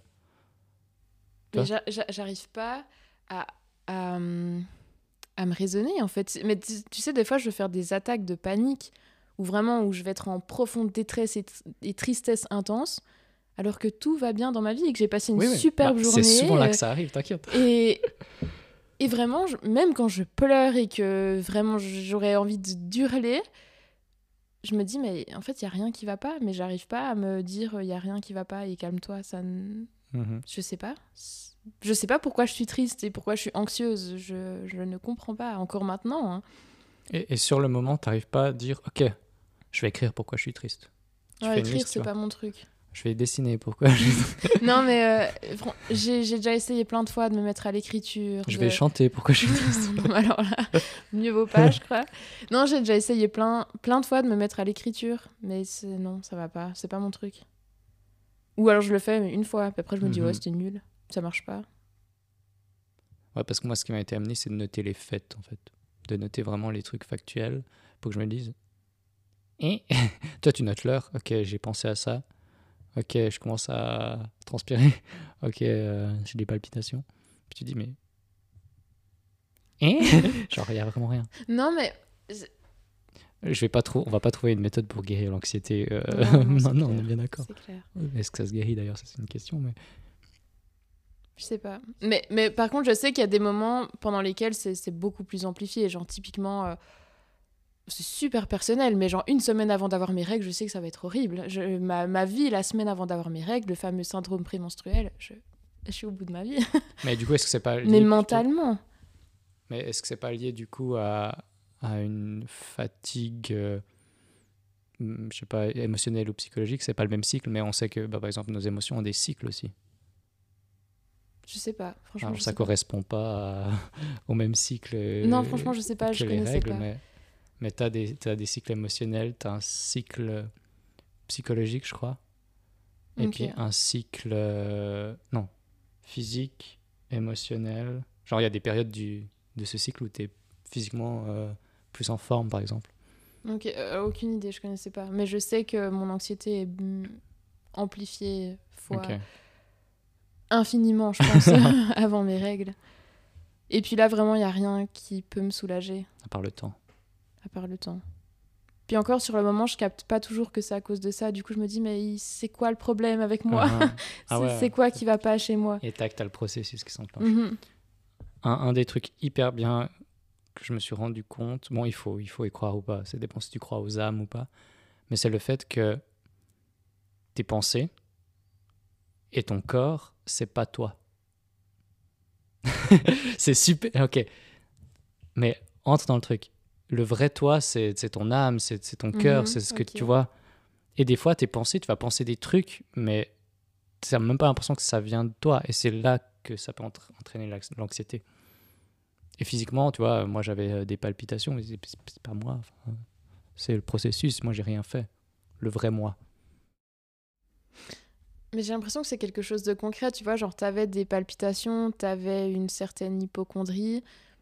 Du coup, il y a quand même un... C'est pas physique, tu peux pas genre le toucher, mais il y a quand même une raison pour laquelle, tu vois ce que je veux dire, tu peux quand même travailler sur un truc précis.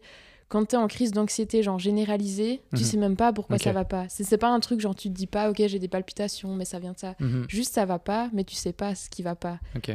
Tu vois ce que je veux dire? Ouais, je comprends tout à fait. C'est pas quelque chose que j'ai vécu, Mhm. mais je comprends du coup. Et du coup, tu as l'impression que ce qui pourrait amener une solution, c'est de trouver la cause. En tout cas, moi, c'est ce qui m'a été amené, mais.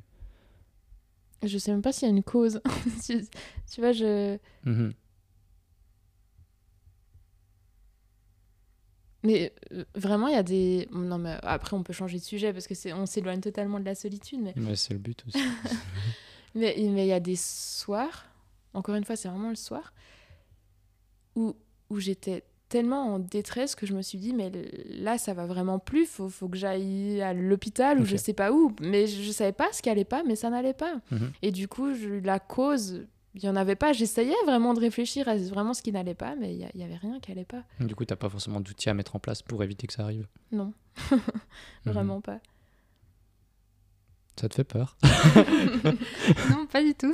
Mais je, je, enfin, je découvre un peu un truc que je connais pas et que j'ai l'impression d'avoir de la chance de pas connaître du coup. Mais Ouais, c'est plutôt cool les gens qui font pas d'anxiété. Mais après, c'est vrai que j'ai avant d'être ici à l'université, j'ai je crois pas que j'ai connu ça. Je sais pas, en fait, je saurais pas dire à quel moment ça a commencé, à quel moment j'ai commencé à faire des crises d'angoisse. Mais c'est vrai que je sais pas, au- jusqu'au lycée, j'en avais jamais fait. Je sais même pas ce que c'était. Le lycée, c'est tu peux traduire. C'est le collège. c'est collège. ok. Donc le gymnase. Alors, euh, oui, du coup. ah, je sais plus ce que je veux dire, mais c'était intéressant. Mince. Que ça arrive à un moment donné ou c'était peut-être ça. Ouais, ou qu'il y a, euh, il y a forcément quelque chose qui va déclencher ça dans ta vie. Un événement ou une période ou je sais pas. Oui, je pense que oui. Et donc forcément, tu as un truc sur lequel travailler. Genre moi, c'est arrivé, euh, euh, je crois, pas que je dise de bêtises, février 2020. Ah, c'est précis. Oui, c'est du février-mars. Mais février-mars 2020, on s'en souvient tous, je pense. Ah oui, non, pardon, j'avais oublié cette euh, Et, période. et- oui, Cette ça. anecdote. Non, mais c'était genre juste avant. Ok. Non, je sais pas si c'est mon subconscient qui, qui me dit prépare-toi. L'hypochondrie.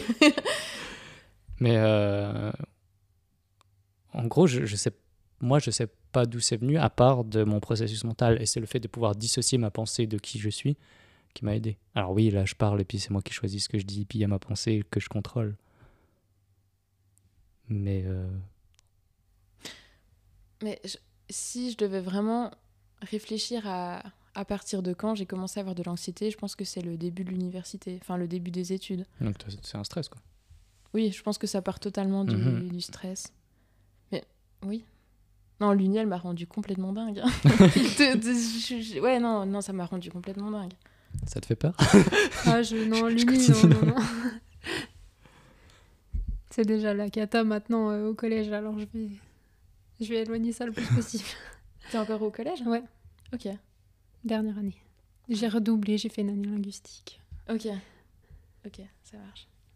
Et tu, tu veux pas. euh, je suis désolée, c'est c'est pas du tout dans le thème. tu veux pas faire l'uni? C'est- Enfin, c'est pas prévu que t'ailles à l'uni? Euh, ben, ça va être fort ce que je veux dire, mais le collège m'a tellement dégoûté des Mhm. études que là, pour le moment, non. Mais Mais en même temps, c'est intéressant, ça va dévier sur les études, c'est trop bien. En même temps, avec euh, une Mathieu, Mhm. tu fais rien. Ah ouais, non, mais je vais faire de toute façon autre chose, je pense. Enfin, je, je vais de toute façon me diriger vers quelque chose, mais pas forcément. Enfin, là, maintenant, euh, Mhm. je vois des... J'ai des retours de- d'amis à moi qui ont commencé l'uni et ça fait pas envie. Mhm. Ça me fait vraiment pas envie. Donc, euh, Alors, j'ai j'ai pas connu l'uni, donc voilà, j'ai que ce qu'on m'en dit. Mais c'est vrai qu'être assis sur les escaliers pendant les cours, ça pas être cool, quoi.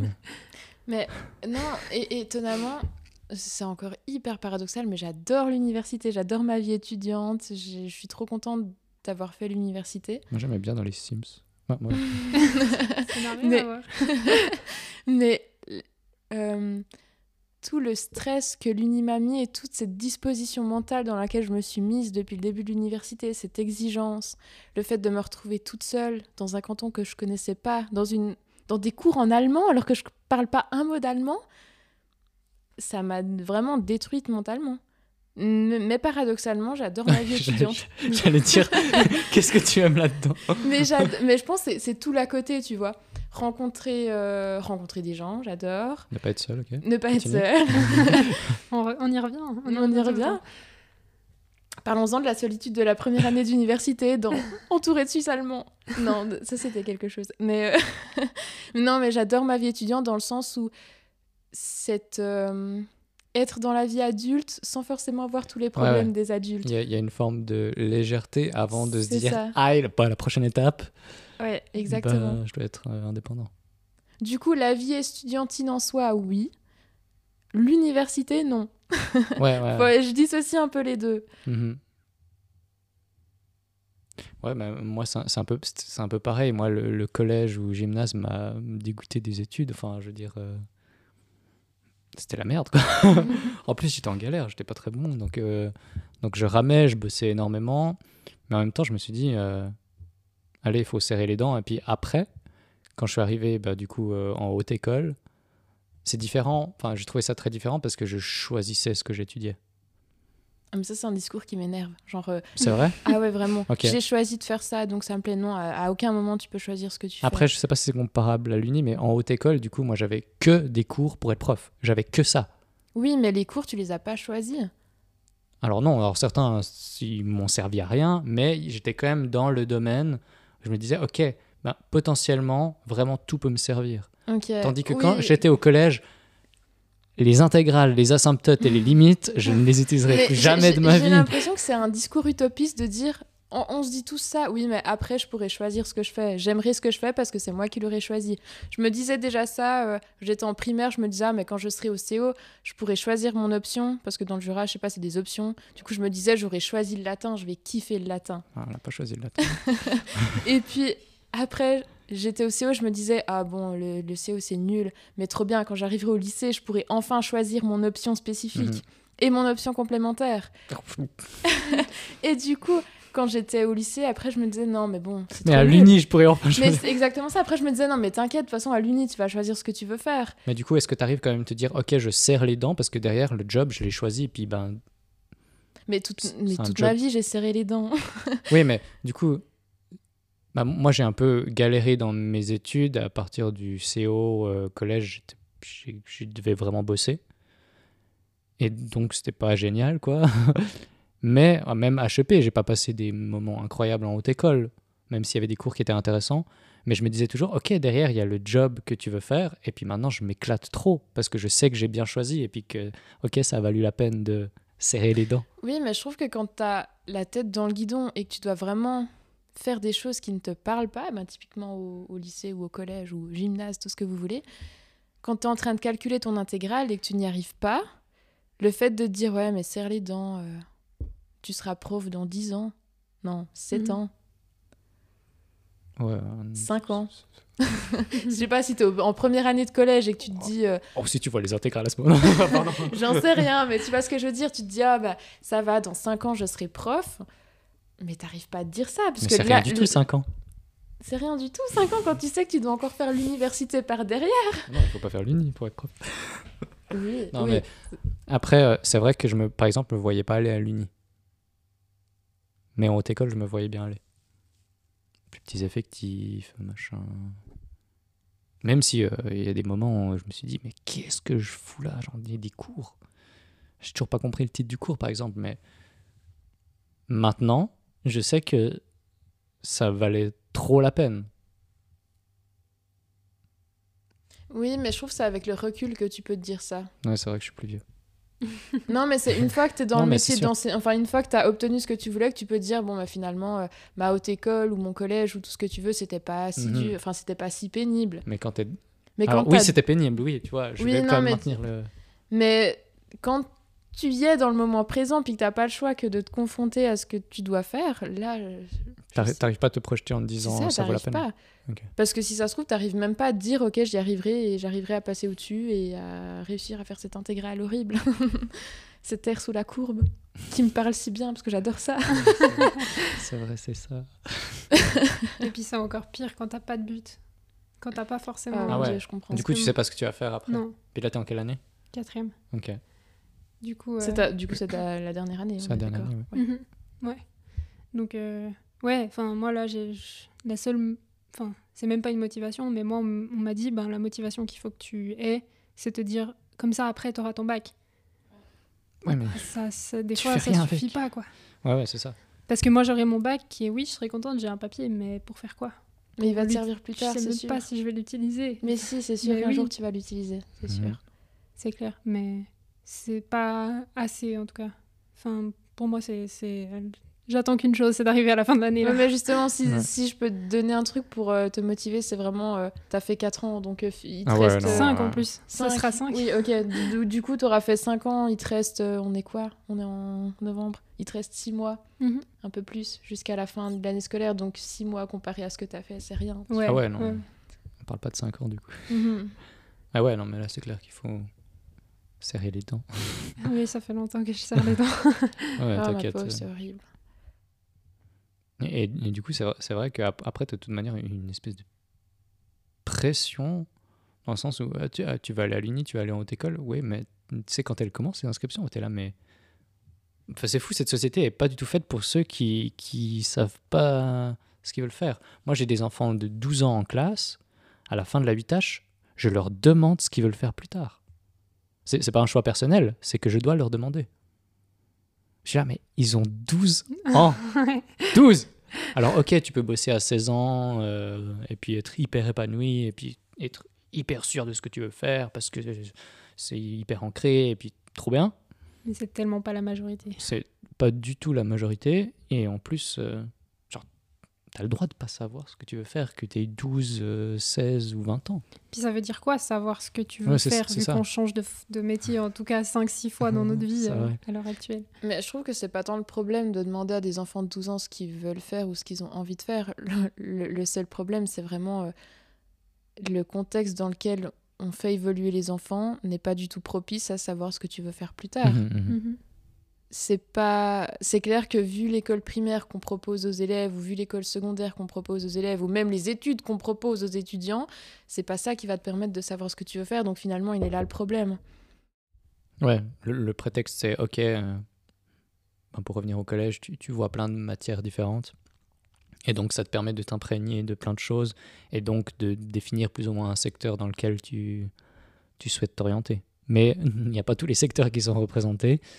Et du coup, euh, soit tu sais ce que tu veux faire, puis tu passes par là parce que tu n'as pas le choix parce qu'il faut une matu.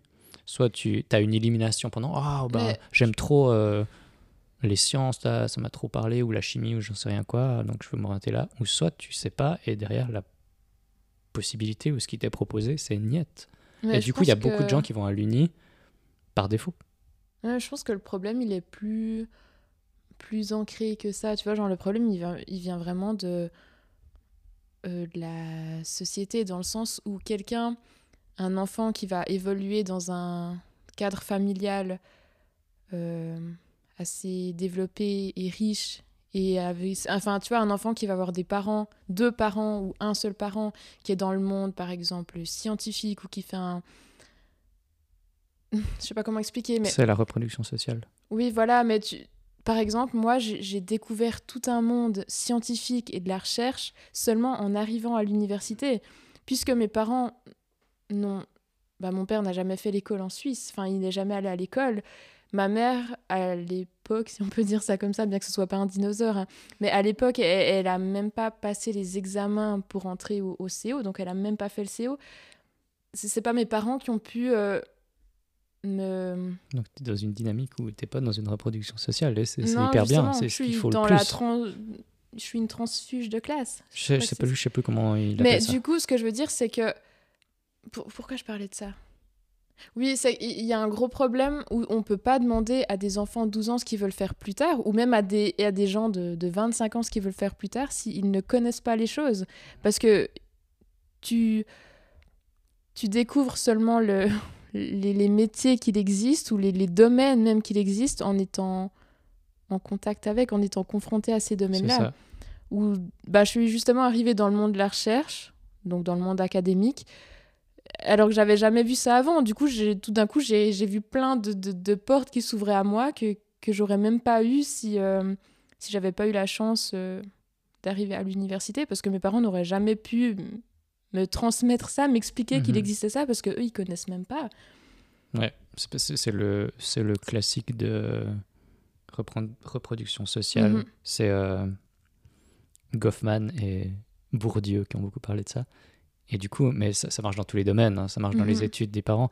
C'est pour ça que souvent, moi, ce que j'observe, c'est que, mais même chez les petits, hein, ils ont des exigences qui viennent de leurs parents.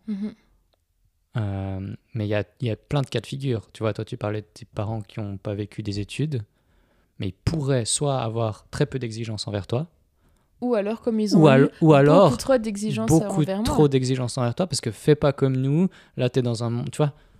Mhm. Et puis après, tu as toujours l'aspect de les parents qui ont un job entre guillemets euh, bien placé ou euh, bien rémunéré ou bien vu par la société.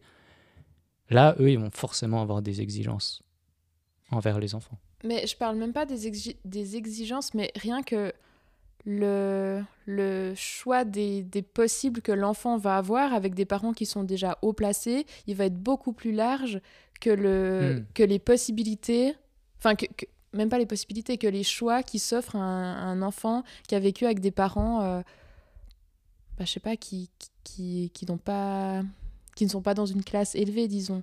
Mais est-ce que c'est. Tu dis ça en lien avec. euh, c'est la faute de la société ou en lien avec le fait que euh, ces enfants n'ont pas été stimulés, du coup, par leurs parents?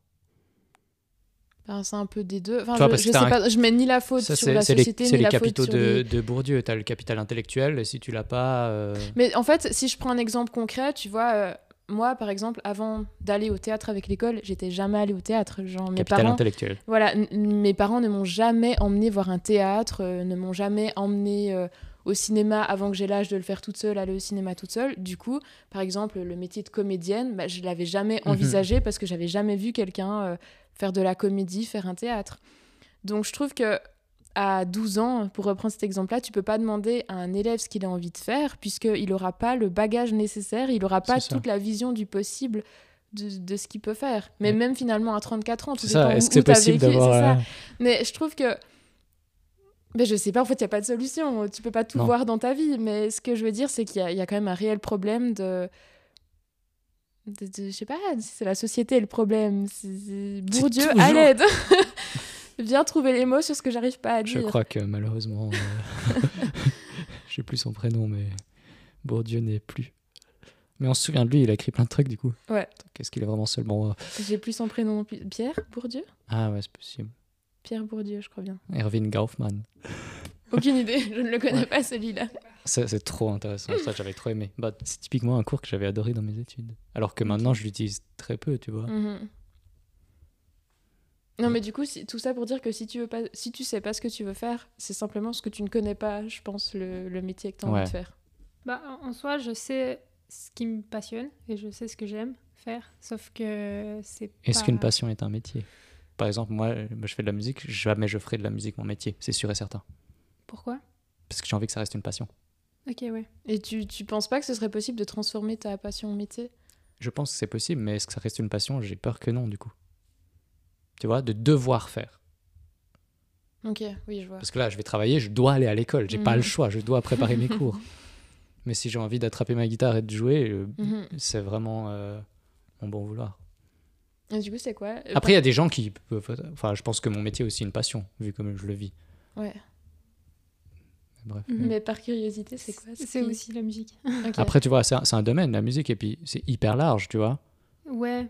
Mais Alors, certes, c'est un domaine compliqué, Ouais, voilà. mais euh, tu, tu peux partir de l'ingé son au musicien, euh, Euh, l'événementiel. général. l'événementiel en général. Ah ouais, ça, ça me plaît, je l'événementiel. Ouais, non, c'est ben, c'est un truc qui m'a toujours passionné, mais moi, j'ai l'impression que je me suis toujours mis un peu euh, des œillères, un peu en mode. de toute façon, tu peux pas faire ça en Suisse. Enfin, j'ai toujours entendu ça. Et je pense que j'ai gardé ça en tête et je me suis dit. Enfin, en fait, je me suis dit, ouais, il faut que je trouve d'autres choses qui m'intéressent. Et j'ai trouvé d'autres choses qui m'intéressent, parce qu'il y a plein de choses qui m'intéressent. Mais jusqu'au jour où, en fait, je me suis rendu compte que je me mettais des barrières à moi-même en me disant, genre, c'est pas possible, c'est pas possible. Puis tout d'un coup, tu commences à rentrer un peu dans ce monde-là, puis tu te dis, mais en fait, il y a plein de gens qui en vivent, en fait. ouais. du coup, euh, puis c'est. Après, typiquement, c'est un domaine où peut-être dois cumuler différents jobs. Mhm. Mais moi, ça, je pense que c'est un truc qui me plairait aussi, parce Bah que ouais. j'ai horreur de la routine et de faire Bah toujours voilà. la même chose. Bah, du coup, c'est trop bien. C'est hyper éclectique, tu touches à tout. euh, un jour, tu vas mixer, un jour, tu vas donner un cours. euh, Mais si tu t'es toujours dit euh, en Suisse c'est pas possible, qu'est-ce qui t'empêche Enfin, qu'est-ce qui te. Bon, là, ok, t'es au collège, tu dois finir, mais qu'est-ce qui t'empêche de partir de la Suisse? Ah ouais, non, ça c'est clair, je peux, je peux le faire. Quand Ah. je dis, je pense que j'ai réalisé que c'était possible, euh, ouais, au collè- pendant mon collège, je Mhm. pense. Ok. Mais, euh, de, enfin, moi j'ai toujours, je suis le cliché de la petite fille qui disait à 4 ans, euh, moi quand je serai grande, je vais être chanteuse, quoi. Mhm. Et, euh, et j'ai toujours, euh, j'ai toujours adoré ça, mais je me suis toujours dit, euh, bah j'aime ça, mais ce sera pas ça ma vie, quoi. Mhm. Et peut-être, Et peut-être. on en reparlera dans quelques années. On fait un podcast dans 5 ans et on verra. D'accord, ça marche, ça marche. Euh, je pense qu'on va gentiment arriver au bout de notre discussion très euh, variée. Mais La solitude. Et c'est ça qui est trop bien, c'est qu'on va, on, on part d'un truc et puis au final, je pense qu'on a abordé trois sujets différents entre la solitude, l'anxiété et puis euh, les études en Suisse. Mais du coup, euh, c'était trop bien, merci beaucoup. Bah, merci, Merci, à toi. Voilà, c'est la fin de ce podcast. Si vous êtes encore là à m'écouter, euh, merci beaucoup. Merci d'avoir euh, écouté ce podcast jusqu'au bout, d'être resté là. J'espère du fond du cœur que ça vous a plu. Alors, euh, vous avez vu, on est parti euh, d'un sujet à l'autre, la solitude pour aller vers l'anxiété, pour aller ensuite vers euh, les études, la pression des études surtout. Et c'était très très très riche. C'est très agréable de, découvrir quelqu'un en, partant de, ce dont il a envie de parler, d'être dans le développement personnel, de, voir où cette personne en est en ce moment dans sa vie, pour apprendre simplement à, la découvrir. Donc merci, merci d'avoir écouté jusqu'au bout, parce que ça veut dire que ça vous a plu et, ça c'est vraiment hyper chouette. J'imagine qu'on se retrouve très très bientôt, soit pour euh, Tu parles, soit pour Je parle. Alors j'ai plein d'idées de, de personnes à inviter dans ce podcast, à voir qui sera la prochaine. Évidemment, il faut que la personne soit motivée. Euh, si vous écoutez ce podcast puis que vous avez envie une fois d'y participer, faites-moi signe, il n'y a aucun problème. Vous trouvez assez facilement mes réseaux sociaux. Et sinon, ben, j'espère qu'on se retrouve très très vite. Encore merci d'avoir écouté. Prenez soin de vous. À la prochaine. Tu parles, le podcast qui s'intéresse à l'autre.